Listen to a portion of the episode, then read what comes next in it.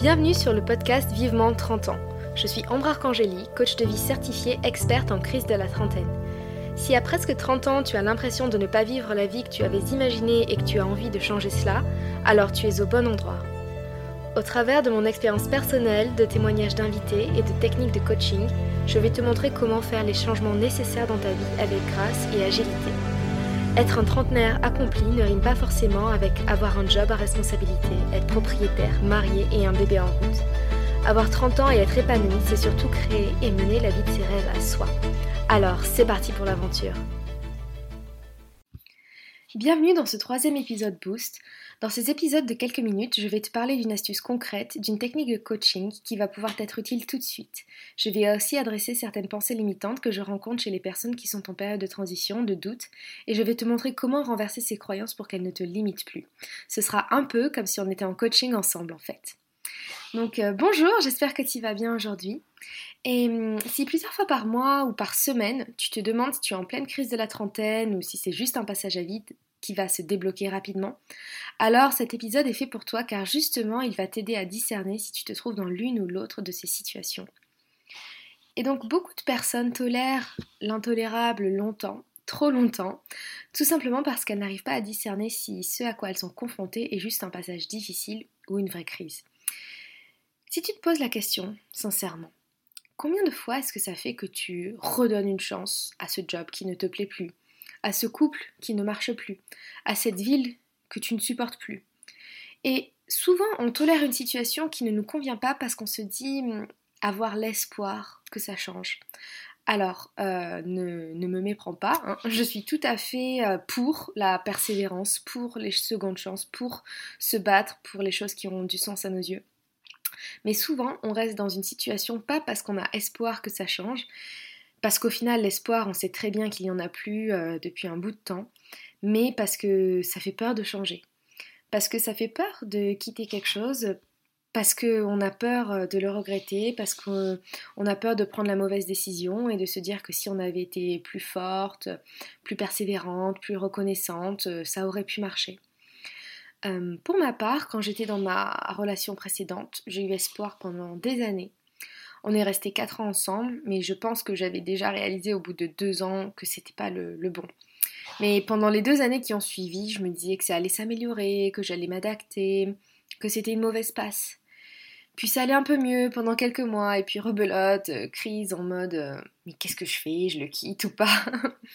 Et puis mm, au final, je savais que je ne restais pas parce que j'avais espoir que ça aille mieux, mais parce que j'avais peur de ce que j'allais perdre en partant en fait. Le problème à confondre un passage à vide et une réelle crise, c'est de repousser le problème, sans cesse. C'est de se mentir à soi-même pendant trop longtemps. Parce que au fond de nous, on sait que la crise sera inévitable, on sait que cette relation va se finir un jour ou qu'un jour tu vas le quitter ce boulot qui te saoule tellement que tu tu sais que tu vas finir par exploser. Et parfois si on attend que ça pète, eh bien la transition se fera dans la douleur on va rester par exemple en mauvais terme avec son ex parce que pendant des années on a trop accumulé, on a accepté des choses qu'on n'aurait pas dû accepter et on lui reproche trop de choses. Ou on va finir en burn-out parce qu'on a trop tiré sur la corde avec ce job et qu'il fallait partir avant tout simplement. Et surtout, on va avoir un sentiment d'avoir perdu notre temps. Pour moi, ça c'était le pire. De me dire, euh, mais j'ai vraiment perdu les deux dernières années de ma vie dans cette relation car j'étais euh, malheureuse alors que j'aurais pu être mieux. Et au final, maintenant avec du recul, je ne regrette pas parce que parfois on a besoin d'aller au bout de quelque chose pour voir la limite de ce qu'on peut supporter.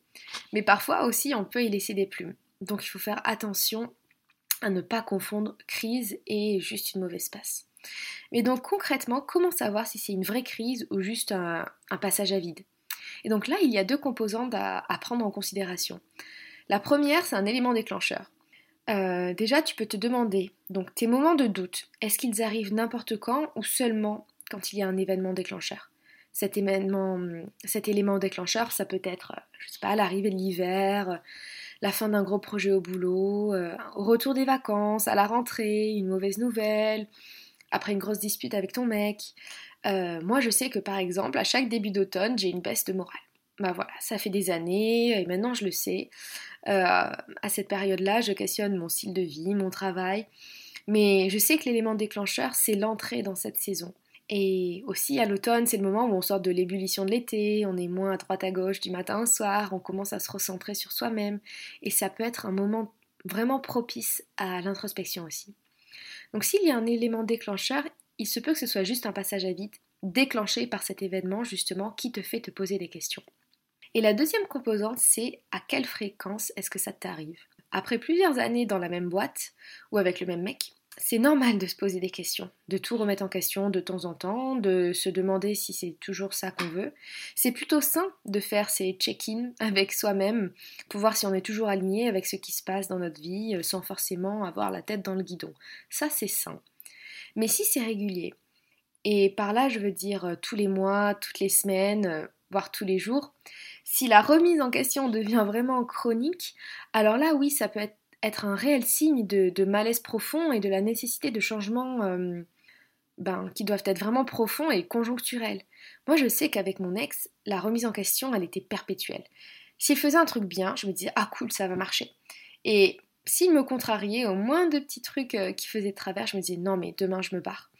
Et au final, rester dans une situation dont on sait inévitablement qu'elle va se terminer, c'est usant. C'est vraiment usant.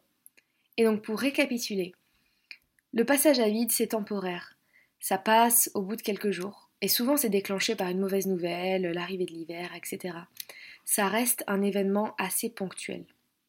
La crise, c'est quand ce passage à vide se déclenche sans vraie bonne raison et surtout se répète de façon chronique. Et donc maintenant que tu as ces éléments en main, j'imagine que tu y vois un peu plus clair sur ta situation et en tout cas j'espère que cet épisode t'a permis d'y voir plus clair. Et hum, si cet épisode t'a plu, n'hésite pas à mettre 5 étoiles dans la notation du podcast sur Apple Podcast ou Spotify, ça m'aiderait énormément en termes de visibilité et puis ça me ferait tellement chaud au cœur d'avoir euh, tes retours.